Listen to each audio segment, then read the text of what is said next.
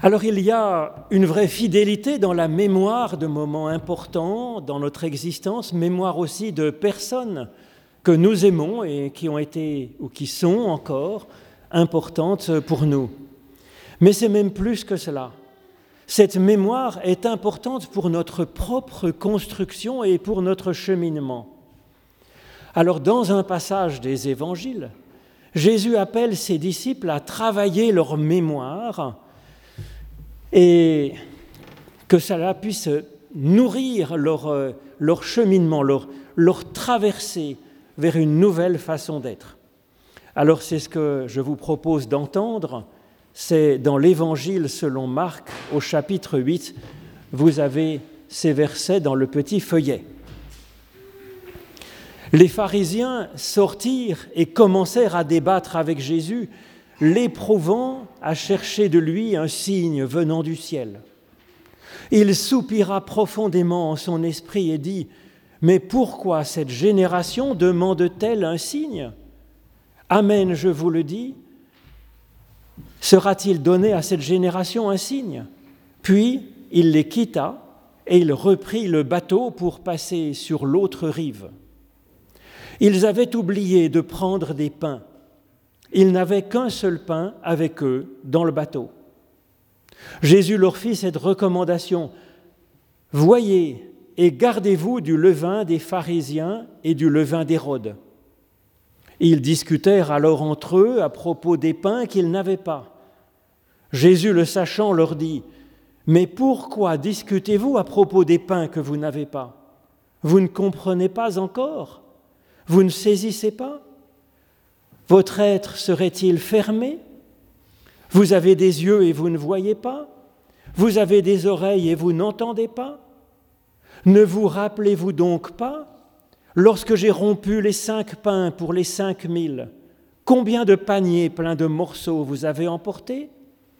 Euh, Douze, lui répondirent-ils.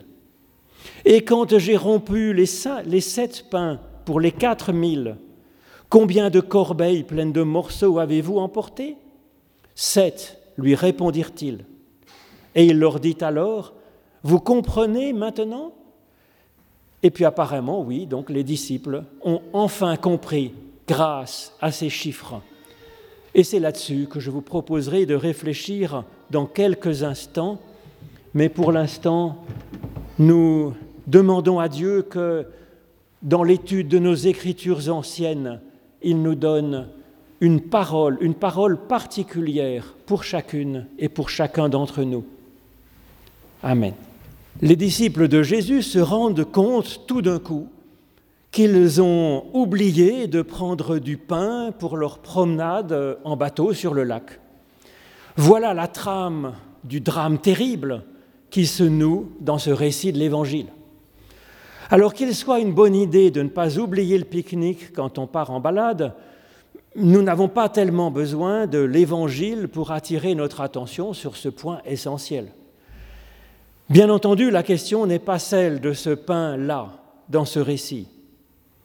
Alors c'est possible que ce soit une anecdote de cet ordre quand même qui ait donné à Jésus l'occasion d'inviter ses disciples à réfléchir à la façon dont ils peuvent nourrir leur cheminement de vie. Alors il est question d'une traversée comme vers une autre rive, nous dit ce récit. Une autre rive, une autre façon d'être, où la vie dépasse la simple écorce de la vie, où nous prenons en compte la profondeur de l'existence, sa hauteur, son élévation, et puis son extension. Alors comment faire pour nourrir ce cheminement vers une vie plus pleine? La physique nous apprend que toute mise en mouvement demande un apport d'énergie. C'est la loi de la conservation de l'énergie. Eh bien, notre traversée vers une vie augmentée, approfondie, demande naturellement aussi d'être alimentée pour rendre ce passage possible. Alors comment faire? Il nous faut donc prendre du pain, c'est le sujet de ce récit. Comment trouver le pain qui convient? Apparemment, c'est une question de mémoire. puisque dans ce texte, il y a une insistance là-dessus, à ne pas oublier les pains. Et puis ensuite, Jésus, il fait un travail, un exercice de mémoire pour ses disciples, leur demandant de se souvenir d'événements de leur vie passée. Il est donc ainsi question de trois pains différents, et puis ensuite il met en garde contre deux levains qui semblent problématiques. Alors d'abord, le premier pain, c'est le pain d'aujourd'hui, c'est le pain unique. En effet, on nous dit que dans la barque, eh bien, les disciples ont un pain quand même qu'ils ont emporté ou qu'ils ont avec eux dans la barque, nous dit le texte. C'est un pain pourtant qu'ils oublient tout de suite car ils ne s'occupent plus que des pains qu'ils ont oubliés. Ce pain qu'ils ont quand même avec eux, ils ne le comptent même pas. Alors l'essentiel, l'indispensable pour vivre est parfois sous nos yeux et nous l'oublions vite, nous ne le voyons même plus. Et Jésus s'étonne de cela. Il dit, mais pourquoi discutez-vous à propos des pains que vous n'avez pas? Alors finalement qu'ils ont un pain quand même. Il ne parle plus que de ça, des pains qu'ils n'ont pas. Pas un mot sur ce fameux pain qu'ils ont pourtant avec eux dans le barque. La première sagesse pour avancer, c'est de ne pas oublier le pain que nous avons effectivement, même si ce pain ne suffit pas. Si nous attendons que notre vie soit parfaite pour être vivant et pour être un peu heureux, eh bien nous risquons d'attendre bien longtemps finalement de, vivre. Ce pain d'aujourd'hui que nous avons déjà, c'est le fait d'être vivant en ce monde. Alors c'est déjà une merveille, certes imparfaite, puisque notre vie est marquée d'inquiétude et marquée de peine, mais ça ne doit pas nous faire oublier le pain que nous avons déjà et qu'il suffit déjà à nous rendre vivants aujourd'hui et à nous réjouir, à en goûter la saveur et à épuiser une force pour avancer. Et donc, il, faut, est bon de partir déjà de là pour aller ensuite plus loin, prendre notre vie telle qu'elle est, notre monde tel qu'il est aujourd'hui, et l'emmener alors pour une traversée sur l'autre rive, comme Jésus nous y invite ici. Mais plus précisément, il ne nous dit pas passons de l'autre côté du lac, il dit littéralement passons au-delà, au-delà tout court, au-delà de quoi? Au-delà de ce que nous sommes aujourd'hui. Et cela nous ouvre à bien des interprétations spirituelles, évidemment. Nous ne pouvons alors manquer de saisir l'ambiguïté de cette curieuse phrase. Ils avaient oublié de prendre des pains, ils n'avaient qu'un seul pain avec eux dans la barque. Alors quel est ce pain unique que les disciples ont dans le bateau et que pourtant ils n'ont pas emporté eux-mêmes? Alors c'est déjà leur vie, c'est déjà eux-mêmes, c'est déjà leur monde, bien sûr. Mais dans ce contexte, on comprend aussi que ce pain, c'est le Christ qui est avec eux dans la barque. Ce pain, c'est l'Emmanuel, Dieu avec nous, selon la promesse qui, qui, a été faite à Abraham, Isaac et Jacob, que Dieu ne les abandonnerait pas et qu'il serait avec eux dans leur cheminement. À plusieurs reprises dans les différents évangiles, le Christ est comparé à un pain, le pain de vie, qui nous est donné pour que nous l'assimilions à notre propre existence. Alors son évangile, le mot évangile en hébreu, c'est le même mot que la chair. Donc son évangile, sa chair, est comparé à un pain de vie qui nous est donné pour que nous le mangions, que ça soit notre nourriture. Et effectivement, effectivement, l'évangile est pour nous un pain délicieux, un pain unique en son genre, un pain nourrissant pour notre cheminement. Alors nous voilà donc avec les disciples de Jésus qui peinent à discerner le pain dont ils disposent déjà en fait, dont ils disposent pour traverser vers une vie plus profonde et plus vivante. Alors que va faire Jésus pour arriver à les faire trouver le pain, le pain qu'ils ont déjà et le pain qui leur manque, pour arriver à poursuivre ce cheminement. Alors il ne va pas les nourrir à la béquée toute leur existence, d'abord parce que Jésus ne va pas rester longtemps, mais aussi parce que l'ambition de Jésus est de les rendre autonomes, qu'ils puissent voir de leurs propres yeux, qu'ils puissent saisir par eux-mêmes le sens de ce qu'ils vivent et de là où ils en sont, qu'ils comprennent et qu'ils soient capables de bien avancer grâce à cela. Nous en sommes capables, dit Jésus, nous sommes déjà équipés pour ça. Des yeux pour voir, nous en avons, ainsi que des oreilles, ainsi que du cœur, ainsi que du discernement, ainsi qu'une intelligence, alors c'est juste que nous devons les éveiller. Et c'est ce à quoi va travailler Jésus. Et pour cela, il va faire appel à leur mémoire, à leur souvenir. Parce que notre mémoire est un véritable organe, comme des yeux, comme des oreilles, comme une intelligence. C'est un organe que Jésus stimule pour qu'il s'éveille enfin dans toutes leurs autres facultés. C'est donc un organe majeur qu'est la mémoire, et qu'il puisse ainsi s'éveiller à la vie. Sans la mémoire, nous n'aurions même pas le langage, nous n'aurions pas de technique, nous n'aurions pas de pain, nous n'aurions pas d'avancée possible. Alors les Hébreux sont un peuple pour qui faire mémoire est particulièrement important pour vivre dans le présent. Par exemple, faire mémoire de ce Dieu qui fait des Hébreux un peuple d'hommes et de femmes traversant, c'est le sens même du mot hébreu, traversant tous les obstacles, sortant de l'esclavage, traversant mers et déserts pour aller vers la bonne vie que Dieu leur promet. Donc faire mémoire de ces traversées, comme une promesse qu'à notre tour, nous serons rendus vivants, nous serons rendus traversant des choses qui sont peut-être difficiles pour aller dans la vie profonde et vraie.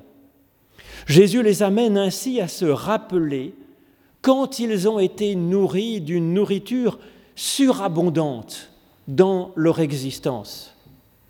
Alors bien sûr, cela fait référence au récit de multiplication des pains qui précède dans les évangiles.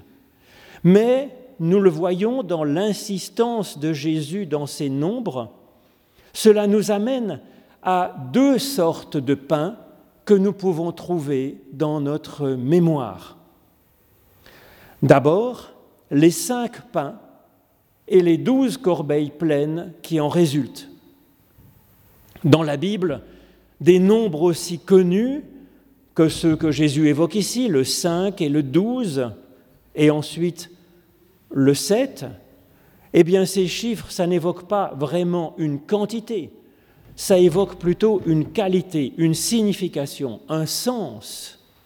Ce chiffre 5, c'est le nombre des doigts de la main, vous l'aurez remarqué en général. C'est aussi le nombre des livres de la loi de Moïse, ce n'est pas un hasard. Le 5 évoque dans la Bible l'action juste. Ça évoque l'œuvre bonne et féconde. Ça, évoque l'action créatrice, comme la main de l'artisan qui peut fabriquer quelque chose d'utile. Il est bon de se souvenir donc d'actions justes par notre mémoire, d'actions justes dont nous avons été témoins dans notre histoire, ou dont nous avons été acteurs, ou dont nous avons été bénéficiaires. Alors cette mémoire des actes justes, c'est une fidélité au meilleur de la vie et au meilleur de, ceux que nous aimons, de ceux que nous avons rencontrés. Ces faits, ces bonnes choses qui ont été faites, c'est des événements du passé, bien sûr. Et par la mémoire, ils peuvent encore aujourd'hui nous nourrir d'une façon extraordinaire pour nous faire avancer vers une meilleure façon d'être, vers une façon d'être augmentée. Et ça peut même faire plus que ça, comme lors de la multiplication des pains auquel Jésus fait allusion ici. Nous pouvons distribuer autour de nous la mémoire de ces actes importants pour nous, et plus nous en parlons, plus cela devient une bonne nourriture pour la multitude des personnes qui sont autour de nous. Ça peut nourrir plus de monde, au point que quand on va le distribuer, ces mémoires, ces souvenirs, ils vont se multiplier au fur et à mesure que nous les distribuons, au point qu'il en reste toujours plus. C'est vrai, par exemple, quand nous nous souvenons d'actes de qualité d'une personne que nous aimons, qu'elle soit encore en ce monde ou qu'elle soit déjà partie. C'est vrai aussi quand nous nous souvenons du temps où nous avons reçu quelque chose d'important dans notre existence. Par exemple, quand nous nous souvenons, quand nous avons été élevés enfants, et peut-être tel ou tel acte qui pour nous a été fondateur et nous a apporté quelque chose. Ou bien quand nous nous souvenons du temps où nous construisions notre couple, où nous découvrions l'autre et où l'autre nous apportait quelque chose de vraiment neuf. Alors faire mémoire d'un geste qui nous a nourris dans le passé, un geste qui nous avait alors réjouis et déjà rendu un peu meilleur. Alors se souvenir de ça, c'est comme aller prendre du bon pain de vie pour nous aujourd'hui. Et ce pain nous donne une énergie pour traverser vers une, une autre rive de nous-mêmes. Alors c'est vrai pour toute bonne mémoire de quelque chose d'ancien, c'est vrai aussi pour les mémoires de, des événements de notre journée, par exemple, dans, notre prière du soir, par exemple, quand nous cherchons à nous rappeler ce qui a été de l'ordre de ces cinq pains dans notre journée, ce qui a été de l'ordre de l'action juste et fidèle qui nous a réjouis dans la journée juste passée. Alors Jésus relève le nombre de pains, cinq, le nombre de personnes nourries par ces cinq pains, cinq mille, c'est du même euh, ordre avec le chiffre 5. Et puis Jésus insiste surtout sur le nombre de corbeilles pleines qui va rester, qu'ils vont pouvoir emporter après. Elles sont au nombre de douze, douze corbeilles pleines de pain. Dans la Bible, le chiffre 12, bah, c'est le nombre des douze tribus d'Israël, c'est le nombre des douze apôtres. Donc le 12, c'est une humanité réconciliée qui forme équipe. C'est une diversité de personnes qui est unie par l'Esprit de Dieu et puis par la, solidarité les uns avec les autres. Et donc, la mémoire de ce qui est de l'ordre du 5 dans notre existence, dans notre histoire, cela nourrit la paix, cela nourrit de, de meilleures relations avec les autres autour de nous. Justice et paix s'embrassent, comme le dit le psaume 85. C'est la première mémoire que Jésus nous propose d'avoir régulièrement. C'est une première boulangerie, dans un sens, où nous pouvons nous fournir, fournir en bon pain. Alors ensuite, il y a une autre sorte de pain bien nourrissant. C'est les sept pains et les sept corbeilles pleines de pain qui en résultent. Le sept dans la Bible, ben c'est le chiffre de la bénédiction de Dieu sur nous, sur notre vie, sur notre temps en ce monde. Et donc je pense que Jésus nous invite à nous rappeler des moments de bénédiction dans notre vie, des instants où nous nous sommes sentis avec Dieu, des moments inspirés ou portés par lui, des moments où nous sentons que nous avons été en forme et créateurs de vie autour de nous, créateurs de bonnes choses. Alors cela aussi, cette mémoire de ces temps bénis, c'est particulièrement nourrissant pour notre cheminement présent. Par exemple, la mémoire de notre mariage pour un couple, la mémoire de notre baptême dont nous avons entendu parler et qui nous dit que dès notre origine, nous avons été bénis par Dieu. Ce sont comme des porches d'entrée dans la vie avec la confiance que Dieu ne nous abandonne pas, mais qui nous accompagnera toujours dans notre barque, fût-elle secouée par la tempête, ou bien comme quand nous sommes dans de verts pâturages avec des ruisseaux paisibles, comme l'évoquait le psaume 23 que je vous ai lu tout à l'heure. Donc les pains de l'ordre du 5 produisaient du 12, les pains de l'ordre du 7, de la bénédiction, produisent encore du 7, nous dit Jésus. Et donc faire des mémoires, des étincelles de bénédiction que nous avons déjà eues dans notre vie, dans notre histoire personnelle, cette mémoire produit une abondance de bénédictions nourrissantes pour aujourd'hui, pour notre présent. D'où l'intérêt de faire mémoire délibérément, volontairement, consciemment, pour avancer dans notre existence. Ce travail de mémoire, il est propre à nous ouvrir nos yeux et nos oreilles d'aujourd'hui. Il éveille notre intelligence pour reconnaître dans notre présent des trésors de, pain de vie, finalement, qui sont déjà là. Et peut-être aussi de savoir apercevoir autour de nous des bouches qui ont un vital besoin de pain pour vivre, pour avancer aujourd'hui. Nous voilà donc avec trois sortes de pain pour notre traversée. Du pain que le Christ nous a appris à discerner et à rechercher par notre mémoire.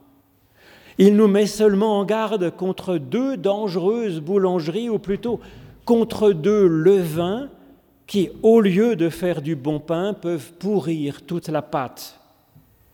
Le levain des pharisiens et le levain d'Hérode.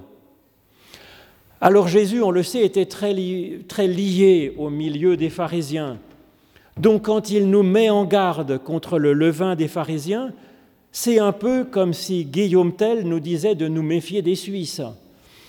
Les pharisiens, le pharisiaïsme dénoncé par Jésus, c'est faire plus attention à la forme qu'au fond, plus faire plus attention aux dogmes et aux rites qu'à l'esprit et à l'amour. Et puis le levain d'Hérode, c'est celui de tout ramener à soi-même, quitte à détruire les autres autour. Alors le bon levain, contrairement à ces deux levains qui sont problématiques, c'est d'aimer, c'est de mettre du cœur dans ce qu'on fait, de mettre de la gratitude dans notre mémoire, c'est de se souvenir des moments importants avec le souffle de l'Esprit de Dieu qui nous permet de discerner ces moments vraiment importants et d'arriver à en faire mémoire. C'est cela qui fait lever toute la pâte de notre existence et de ce monde, promesse de bon pain quotidien pour nous et pour ceux que nous aimons. Amen.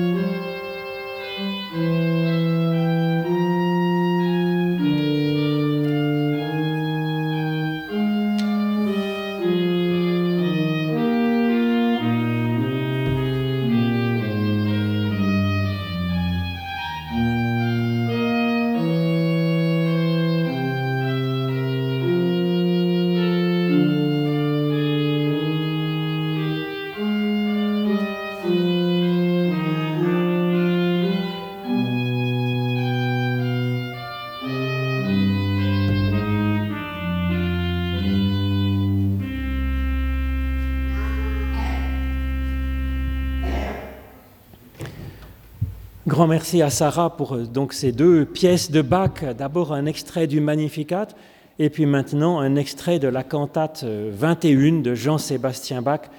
C'est tout à fait magnifique et inspirant.